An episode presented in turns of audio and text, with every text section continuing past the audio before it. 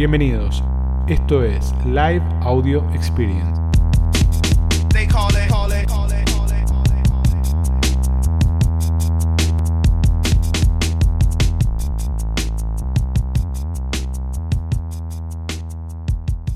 Bueno, ¿cómo arrancaron esta semana corta? Semana muy corta. La mayoría de los vendedores con algunas cuestiones de ventas complejas. Les costó arrancar a bastantes. No sé a ustedes cómo les habrá ido. Pónganme bien o para atrás estos días. Levantamos una suspensión de 24 horas. Muy bien. Medio flojo de ventas. Arrancó flojo. Arrancó muy floja esta semana. Yo creo que el feriado este mató muchísimo, ¿no? Entonces, nada, nos está costando arrancar. Bien. Queremos flex lunes a sábado. Hay vendedores que ya están entregando los domingos. Flex el fin de semana en Capital está funcionando de la hostia. Bueno, vamos a hablar de categorías de negocios. Bien, ¿qué vendo? ¿Qué vendo en Mercado Libre? Hay como una situación general de vendo, no vendo, qué vendo, qué producto pongo, qué producto no pongo, que es algo que hacemos los miércoles, que está bueno, que es productos ideales o no para Mercado Libre, y eso da una idea de qué vender y qué mover y qué poner y qué publicar. Y bueno, vamos a elaborar un poquito en esa idea de cómo ir construyendo la línea de productos para vender en Mercado Libre y dónde me conviene meter y dónde no me conviene meter. Hay como muchos enfoques, por eso la idea de charlar en el live de esto, ¿por qué? Porque hemos publicado cosas de, o hemos dicho cosas de qué vender, qué no vender, y a veces muchos dicen, no, pero si haces esto no puedes vender lo otro, o si haces tal cosa no puedes hacer tal otra. Entonces es importante tener, digamos, un marco de referencia que nos permita entender qué tipo de productos podemos vender en Mercado Libre en función del tipo de vendedor que somos. Entonces, yo lo que armé es un live cortito donde la idea es que charlemos acerca de estas cosas de, bueno, ¿cómo puedo definir yo qué productos puedo vender o no en Mercado Libre? Bien. Vamos a arrancar primero planteando por qué aparece esta duda de qué vender y qué no vender y porque de alguna manera, digamos, la definición del negocio es difusa. Bien, no pasa en todos los vendedores, pero es algo que pasa. Entonces hay que entender cuál es el enfoque que tenemos que buscar y cómo encarar esto de definir qué productos de vender en Mercado Libre a través de empezar a responder ciertas preguntas y empezar a también a decidir de qué lado o qué tipo de negocio queremos desarrollar, ¿no? Entonces lo primero que tenemos que entender, por decirlo de alguna manera, o tomar conciencia es cuál es nuestro origen en Mercado Libre. ¿Bien? ¿Qué tiene que ver con esto o qué es esto del origen? Hay vendedores que son nativos de Mercado Libre. ¿Qué quiere decir? Que nacieron vendiendo en Mercado Libre, construyeron su negocio a partir de Mercado Libre. ¿Bien? O porque tenían un proveedor cerca, o porque tenían una línea de negocio cerca, o porque vieron la oportunidad en su momento y se metieron y pudieron desarrollar un mercado, pero son nativos de Mercado Libre. ¿Qué quiere decir? Que un día agarraron y dijeron, che, voy a empezar a vender, no eran comerciantes, ni eran empresarios, ni tenían emprendimiento, ni nada, y empezaron a decir, voy a empezar a vender y voy a empezar a vender en Mercado Libre. ¿Bien? Ese es el vendedor que es nativo digital. Después tenés el vendedor que de alguna manera podemos decir inmigrante o que de alguna manera hace un onboard en la plataforma, ¿no? Esa persona que tiene su comercio, tiene su cadena, tiene su empresa, no importa el tamaño que tenga, después vamos a hablar de eso, que tiene su modelo de negocios o, o tiene su negocio desarrollado y empieza a vender en la plataforma. Entonces fíjense que ahí ya tenemos dos abordajes completamente distintos. ¿Y por qué son importantes entender estos abordajes? Porque la persona que es nativa digital, nativa de Mercado Libre, entra en la plataforma y entiende las reglas y acepta las reglas y prepara y su operación está diseñada a partir de las reglas. Por ejemplo, acá los chicos de Big Sale dicen, che, nosotros somos nativos digitales. Bien, somos nativos de Mercado Libre, empezamos a vender en Mercado Libre y están muy enfocados en cumplir con los requerimientos de la plataforma. ¿Por qué? Porque son las reglas que conocen. Bien, entraron y dijeron, che, estas son las reglas, yo tengo que operar así, me ordeno, me oriento y empiezo a entregar valor a partir de esa estructura. Y por otro lado tenemos los inmigrantes digitales, los que entran a la plataforma y que tienen que adaptar su operación del off, del local físico, del local fijo, a no solo al digital, sino a las reglas de Mercado Libre. Bien, Mercado Libre tiene reglas, tiene reglas que tienen que ver con los despachos, que tienen que ver con los reclamos, que tienen que ver con un montón de cosas que nosotros tenemos que adaptarlas. Bien, si yo soy una empresa que está acostumbrada a despachar sus productos en 48 horas, bueno, en Mercado Libre no puedo despachar mis productos en 48 horas. Entonces tengo que adaptarme a despachar dentro de las 24 horas. Si yo tengo un sistema de catalogación de productos orientado a, no sé, mi stock o mi sistema de depósito y quiero mandar productos al full de Mercado Libre y tengo que trabajar en una catalogación distinta o en poner un código de barras que el producto no tiene o poner un código que el producto no tiene, tengo que adaptar toda esa operación. Entonces fíjense cómo ya hay dos grandes rubros. Un primer componente para analizar este tipo de cosas. El primer componente es cuál es nuestro origen si nuestro origen es Mercado Libre o el digital o nuestro origen es el off que entro a Mercado Libre. ¿Por qué es importante entender esto? Porque hay productos que nosotros manejamos de una manera en el off y que aprendemos a manejar de una manera en el off que en el digital se manejan distinto. Se manejan distintos los cambios, se manejan distinto la catalogación, se maneja distinta la venta. Entonces es importante que podamos adaptarnos y que podamos pensar cuánto tenemos que aprender o cuánto tenemos que adaptar. El segundo punto es el rol del canal en mi negocio. Y fíjense que tiene que ver con esto también de este punto anterior que veníamos hablando de, si somos nativos o no. Mercado Libre, ¿es mi negocio o Mercado Libre es un canal de mi negocio? Fíjense la diferencia. Hay una diferencia. Bien, si Mercado Libre es mi negocio, es todo, yo vendo y existo porque vendo en Mercado Libre, el enfoque de productos va a tener que ser orientado al canal. Bien, ya después vamos a ir al final, ¿no? Al final le vamos a dar una vuelta como para que le cierre la idea. Si mi negocio es Mercado Libre, todo tu negocio va a estar orientado al canal. La definición de tu producto va a estar orientada al canal, la forma en que compras va a estar orientada al canal. En cambio, si Mercado Libre es un canal de tu negocio, es un canal de tu negocio, vas a tener que, de tu tipo de productos o de lo que vos vendas, vas a tener que poder elegir qué tenés que vender y qué no. ¿Y de dónde sale la diferencia? Porque fíjense esto, ¿se acuerdan cuando hablábamos de productos aptos para Mercado Libre o no? Bueno, el producto apto para Mercado Libre o no es un producto que, por ejemplo, tiene mucho riesgo, si tiene mucho riesgo de rotura en transporte, si tiene mucho riesgo de no encajar con el cliente, si tiene mucho riesgo de devolución, si tiene poca rentabilidad, es un producto que empieza a ser complejo para Mercado Libre. Cuando Mercado Libre es un canal de mi negocio, yo voy a tener dentro de mi cartera de publicaciones muchísimos productos que entran en la categoría de no aptos para Mercado Libre. Entonces yo tengo proveedores, tengo productos en estantería, tengo un montón de cosas que pueden ser aptos como no. Bien, en cambio, si Mercado Libre es mi negocio, ¿no? Yo soy nativo digital y pongo o no, o puede ser una empresa de Love que de repente, que hay un montón, y esto cada vez más se empieza a escuchar, particularmente por lo que pasó en la pandemia, lo que está pasando en la pandemia y lo que pasó todo el año pasado, que un montón de negocios decidieron cerrar sus locales para pasar a ser en un 80% digitales. Ahora, si Mercado Libre es tu negocio, vos necesitas una composición de productos mucho más apta para Mercado Libre y no tan mixta, ¿no? Ya no tenés que centrarte solo en lo que tenés, sino en lo que tenés y que es apto. Bien, entonces fíjense cómo vamos formando esa idea y cómo vamos alineando y cómo vamos enganchando todos los aspectos, ¿no? Entonces yo arranco con una primera definición si soy nativo digital o soy inmigrante digital. Después, si Mercado Libre es mi negocio, es el 100% de mi negocio, o si Mercado Libre es mi canal de negocio, ¿bien? O es un canal de mi negocio. Un tercer nivel que tenemos que agregar, o un nivel que aparece, es la esencia de la marca. Bien, ¿qué es la esencia de la marca? Es si yo estoy posicionado por el tipo de cliente, estoy posicionado por tipo de producto o estoy posicionado por un sector específico. ¿Cuál es mi posicionamiento? Bien, si yo soy una marca indumentaria que venda un lavarropas, es complejo. Medio que no tiene mucho que ver.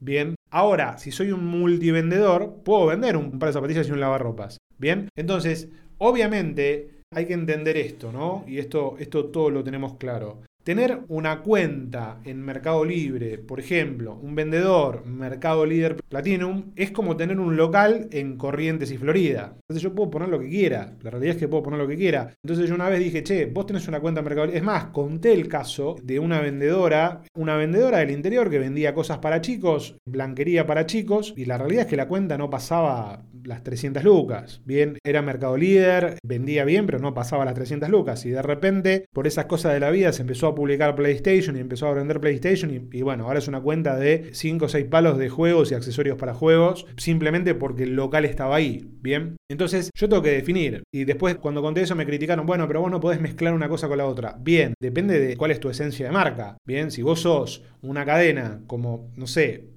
como Dexter o como Dash o cualquier cadena de deportes, no tiene nada que ver que publiques un lavarropa, porque tenés un posicionamiento de marca claro. Ahora, si vos sos un multivendedor, bien, vos podés tener un montón de productos. Es más, trabajamos casos que los pueden buscar, que por ahí el vendedor tiene un usuario genérico y dentro del vendedor tiene cuatro o cinco estéticas distintas en las publicaciones a través de las placas con una identidad propia para el rubro que vende. Entonces por ahí vendes herramientas y aparte vendes electrónica y aparte vendes electrodomésticos y aparte vendes lo que quieras, muebles de oficina. Entonces sos un multivendedor dentro de la misma cuenta. ¿Puede pasar que genere alguna confusión en el usuario? Sí, puede pasar, pero acuérdense que los usuarios navegan por publicación y no por vendedor. Puedo tener algo en el carro de compras al final o puedo tener algo en el más productos de, de este vendedor, pero claramente va a depender de cuál es su esencia de marca. Bien, ¿cuál es la esencia de marca? Yo tengo un posicionamiento que quiero sostener, que tiene que ver, yo quiero que me identifiquen, que identifiquen el producto que vendo con mi marca, o la verdad es que no me preocupa lo que venda. Y esa es una estrategia que es válida. Bien, vuelvo para atrás para aclarar lo de productos aptos para Mercado Libre. Después, los que me preguntaron, métanse, que está el live de eso, hay publicaciones de eso. Pero básicamente lo que nosotros empezamos a plantear es que todos los productos no son aptos para Mercado Libre. ¿Qué quiere decir? Que si el producto tiene mucho riesgo de que se rompa y tiene mucho riesgo de no encajar con el cliente porque el cliente no puede que no le guste y es un producto que tiene poca rentabilidad, quizás es un producto que no, no me conviene vender. Bien, entonces ahí yo puedo elegir y puedo decir, este producto es apto y este producto no es apto. Bien, a ver qué preguntas tenemos. ¿Tenemos alguna pregunta por ahora? Mientras, antes de avanzar. ¿Qué opinás de las tiendas oficiales en Mercado Libre? Las tiendas oficiales están reservadas para las marcas o para las marcas top of mind y está bien que estén y bueno, sirven. También está el tema del margen, si es apto el precio para Mercado Libre. Total, totalmente. A veces pasa esto, ¿no? A veces pasa que nosotros queremos vender... A ver, a veces pasa esto. ¿Nosotros qué hacemos? Venimos del off y empezamos a publicar en Mercado Libre. Empezamos a publicar en Mercado Libre, empezamos a publicar. Ahora resulta que hay productos que son complejos, productos que se pueden romper. Por ejemplo, si vos vendés indumentaria, sin criticar ninguna marca, marca cañón, por decirlo de alguna manera. Esa marca no tiene una moldería tradicional. No tiene una moldería tradicional. Lo más probable es que te, vos te compres un pantalón y no sea el talle que vos te imaginás. Vos te compras un Levi's en cualquier lugar del mundo y el talle es el talle. Bien, entonces el producto no va a venir para atrás porque el talle no te va. Entonces tenés que pensar qué rentabilidad tenés, qué probabilidad tiene el producto de venir para atrás. Si yo de cada 10 que vendo, 4 me vuelven para atrás, no me conviene venderlo. Bien, pero métanse en, en todo lo que está desarrollado de productos aptos, que hay una bocha de contenido. Bien, dijimos esencia de marca. Si mi marca está muy concentrada o yo estoy buscando posicionar a mi marca en una categoría específica, bueno, ahí no me conviene vender múltiples productos. Si yo no tengo problemas de marca, bueno, uso mi cuenta de Mercado Libre como si fuera el local de Corrientes y Florida. Puedo vender lo que quieras. Bien. El cuarto punto, y es el punto que empieza un poco a cerrar la idea, es cuál es tu rol en la cadena de distribución. Bien, ¿cuál es tu rol en la cadena de distribución? ¿Sos fabricante? ¿Sos importador? ¿Sos distribuidor? ¿Sos el retail, el último, el último, el último de todo el canal? ¿A quién le estás comprando? ¿Qué precios estás vendiendo? ¿Por qué? Porque fíjense esto. Cada vez más se están interviniendo todos los jugadores de la cadena en la plataforma. Cada vez más. Bien, hay más jugadores metiéndose y cada vez más hay más vendedores. Entonces, si yo soy un retail chiquito, bien, de Villa Crespo, por decir. No puedo competir con los precios del importador en el producto más vendido. Entonces, claramente, yo no puedo ir atrás de esos productos. No tiene ningún tipo de sentido en ningún escenario, ni en el offline ni en el online. Bien, en ningún tipo de escenario. Entonces, el rol que yo tenga en la cadena de distribución me va a permitir entender qué tipo de productos puedo vender y qué tipo de productos no puedo vender. Bien, entonces hay una conjunción de cosas que empiezan a determinar, che, qué vendo y qué no vendo. Bien, hagamos un recap rápido de estos cuatro puntos. Componente de origen. ¿Soy nativo digital o soy inmigrante digital? Bien, arranqué jugando con las reglas de la plataforma y conozco la plataforma o estoy integrando mi negocio a la plataforma. Segundo, ¿cuál es el rol del canal en mi negocio? ¿El negocio es Mercado Libre o Mercado Libre es un canal de mi negocio? Tercero, ¿cuál es mi estrategia de marca? Bien, yo quiero desarrollar marca y posicionamiento de marca o la realidad es que mi usuario es como un local en Corrientes y Florida. Bien, para los que son de acá, de Buenos Aires o lo que conoce, Corrientes y Florida es una esquina muy transitada. Cuarto, ¿cuál es el rol, mi rol en la cadena de distribución? ¿Soy fabricante? ¿Soy importador? ¿Soy distribuidor? ¿Soy retail? ¿Qué soy?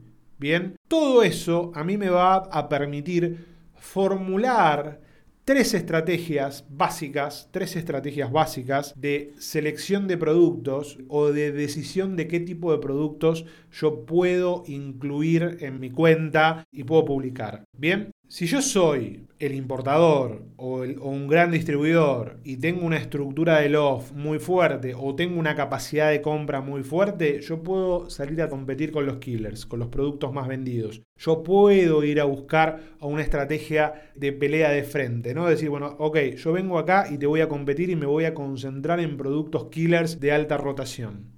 Bien, Ahora, si yo no tengo tanta estructura, quizás lo que tenga que ir es ir a buscar esos productos moderados, no esos que están en el medio. ¿no? Vamos a suponer que si un producto killer vende 1000, por ahí el moderado es el que vende 100, el que vende 50. Bien, y si yo soy muy de marca, muy específico, quizás tengo que ir al nicho y atender a ese mercado específico y vender muy pocos productos de ese mercado específico, pero con una alta rentabilidad.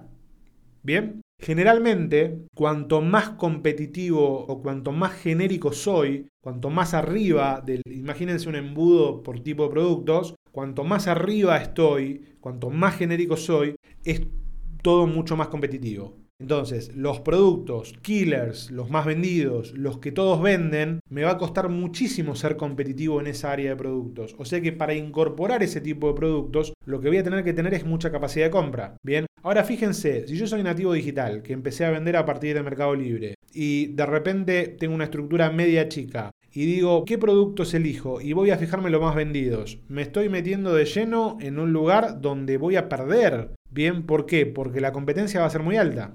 Entonces, lo que tenemos que pensar es que no hay productos correctos o incorrectos o hay estrategias correctas e incorrectas. Lo que tenemos que empezar a laburar y empezar a pensar es qué producto es ideal para mí, no para Mercado Libre. ¿Qué producto es ideal para mí? Ahí es donde está el cambio de enfoque que tienen que lograr. Tienen que hacer ese switch, cambiar eso. Bien, no es qué se vende para poder vender, porque generalmente lo que más se vende es lo que es más difícil de competir.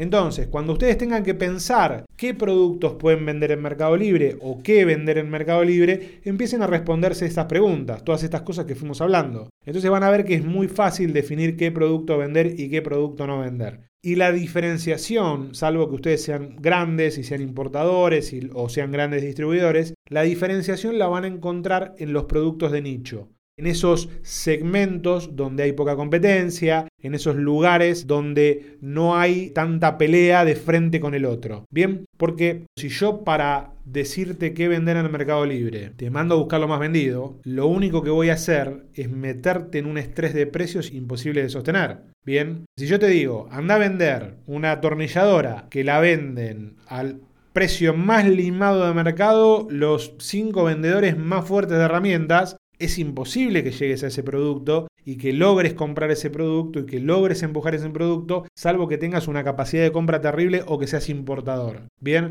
a veces pasa que vos te encontrás de repente con que te piden, alguna marca o alguna empresa te pide un estudio y te dice, bueno, decime cuáles son los cinco productos más vendidos de la plataforma porque los voy a fabricar con una marca propia en China y los voy a importar es otra película. Y voy a salir a competir con mi marca y voy a salir a romper el mercado y a pelearme de frente. Perfecto, pero la estrategia es fabricación de marca propia y importación directa. Bien, ahí podés jugar. Ahora, si vos sos un vendedor, un retail y decís, che, a ver qué es lo que más se vende y querés comprar tres taladros para venderlos, olvídate. Bien, no hay una estrategia o un curso de acción Correcto, no existe eso, no existe una receta para esto, cada uno tiene su propia estrategia en función de su propia ecuación de negocios. ¿Qué les aconsejo yo cuando tienen que decidir qué productos vender en Mercado Libre, no importa el tamaño de negocios, prioricen. Bien, prioricen los productos de menos riesgo, de mayor rentabilidad y de menor competencia. Bien, el mercado es grande, hay mucha oportunidad. No se queden ahí enfocados en esos 5 o 6 productos o 20 productos más vendidos, porque esos lugares es donde hay más competencia.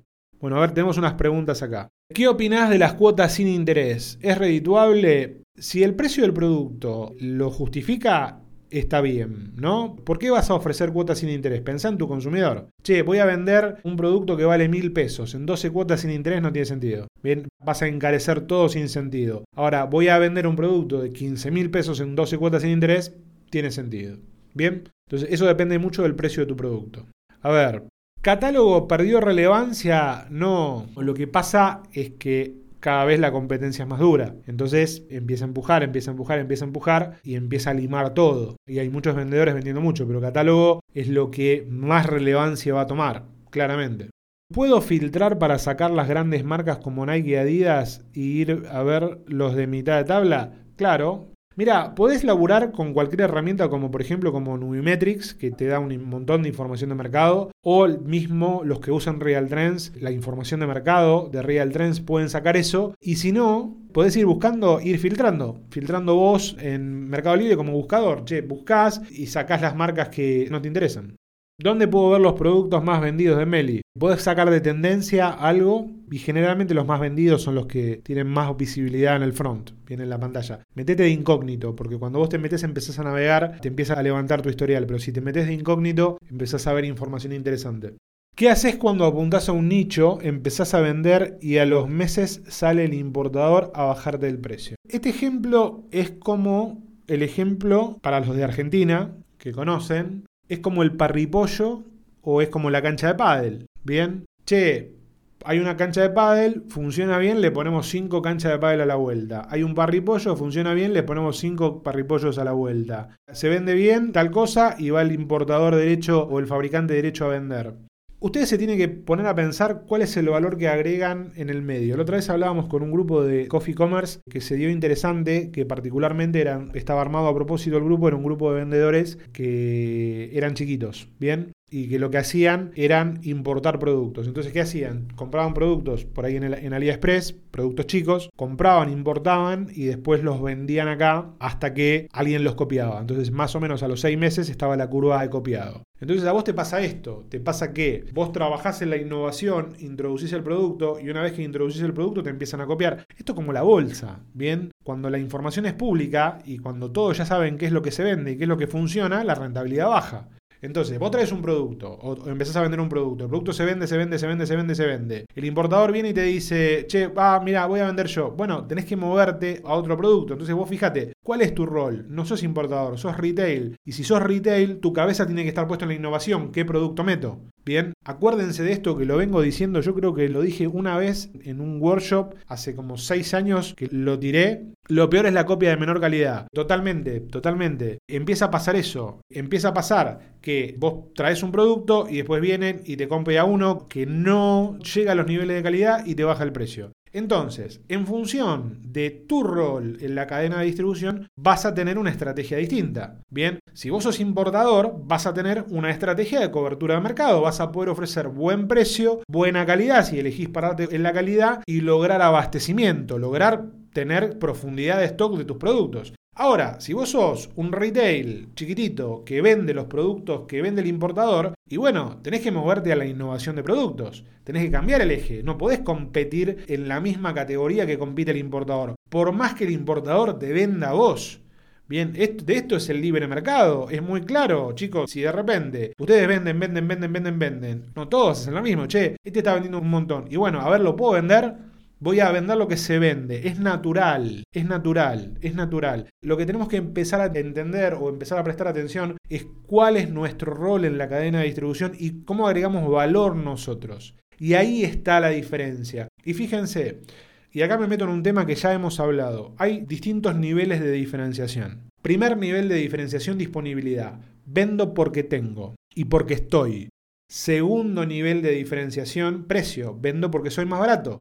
Tercer nivel de diferenciación, calidad. Vendo porque tengo mejor calidad que vos. Bien. Cuarto nivel de diferenciación, me enfoco en un nicho específico, le hablo a un grupo de gente específico.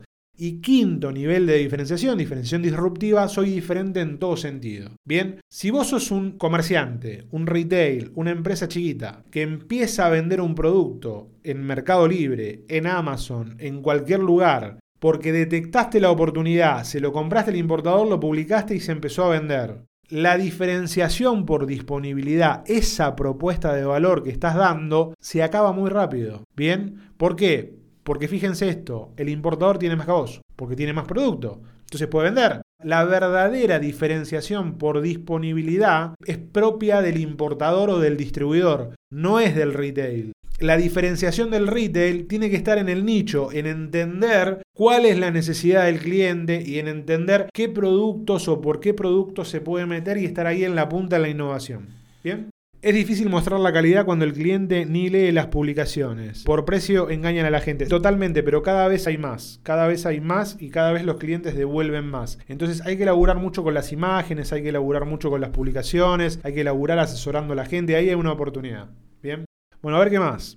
¿Sirve hacer un regalo con la compra? Ejemplo, son cremas en kit más un neceser de regalo. En realidad lo que deberías hacer es entender si el cliente le da valor a ese regalo. Bien, ¿el cliente le da valor a ese regalo que yo estoy dando? Si el cliente le da valor y lo identifica, perfecto. Si no le da valor, no. ¿Cuál es la mejor forma de probarlo? Hace dos publicaciones, una en kit y otra sin kit. Y probalo, déjalo un mes cada uno, a ver cuál vende más. Voy para atrás, un tema acá, el engaño es constante y algunas personas no lo identifican total, pero eso, a ver, eso es estafa. Bien, si yo pongo algo y lo hago parecer que no es, es una estafa. De a poquito eso se va depurando. ¿Cómo se va depurando? Con los propios reclamos de los clientes. El usuario va reclamando, va reclamando y se empieza a depurar y de a poco se va limpiando el mercado. A ver, algunas respuestas generales. ¿Se puede cambiar de nombre de usuario? Sí, se puede cambiar de nombre de usuario sin problema. ¿Se puede traspasar la titularidad de la cuenta a una persona a otra? Sí, se puede pasar la titularidad de la cuenta. Esto es casi que es para lunes de dudas, chicos. ¿eh? ¿Qué plataforma es mejor con respecto al tema que trataste? ¿Nubimetrics, RealTrend o alguna otra? Mira, te voy a decir la verdad. Nosotros usamos, en consultoría usamos Nubimetrics. Bien. Ahora, si vos usás RealTrends para responder preguntas o para darle trazabilidad a tu negocio o para hacer algo, no hay problema. Podés usar RealTrends, que la versión de mercado de RealTrends es muy, es muy buena. A ver, esta es interesante. ¿Pensás que una empresa puede planificar a largo plazo dentro de Meli? Te voy a dar un concepto que entendí relativamente hace poco, ¿bien? Que tiene que ver con todo lo digital. Tenés que aprovechar la oportunidad. Tenés que aprovechar la oportunidad. ¿Viste cuando de repente hay, te lo voy a poner en términos inmobiliarios que por ahí es más fácil de, ejemplificar? Imagínate que de repente vos ves un barrio, una zona que decís, che, esta zona va a crecer. Entonces agarrás y decís, vos tenés unos pesos ahorrados o unos dólares ahorrados y los invertís y te compras un terrenito. Bien, si ese desarrollo inmobiliario crece, vas a ganar mucha plata o vas a revalorizar tu capital. Eso es una oportunidad que tuviste porque tuviste la capacidad de comprar en el momento donde eso se estaba desarrollando.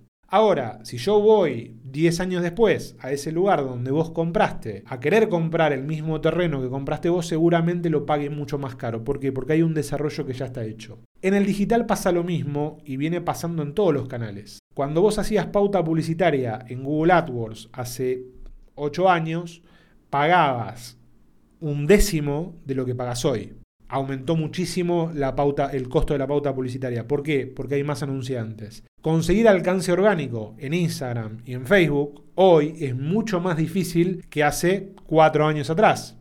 Bien, vender en Mercado Libre hoy es mucho más difícil que lo que fue hace cinco años atrás. Esto en un momento, chicos, era una máquina de hacer plata. Vos ponías tres cajones en Mercado Libre y los vendías. Bien, y la gente no lo podía creer. Entonces, yo lo que creo es, yo no sé si podés planificar a largo plazo. Yo lo que sé es que tenés por lo menos dos años vista donde podés aprovechar la oportunidad para empezar a desarrollar tu canal digital y para potenciar tu canal digital y después se va a volver más competitivo. Claramente se va a volver más competitivo. Sí te puedo decir lo que pasa, por ejemplo, en Europa con Amazon. Bien, el comercio en Europa, Amazon está muy desarrollado. O lo que pasa en Estados Unidos también. Amazon está muy desarrollado en Estados Unidos.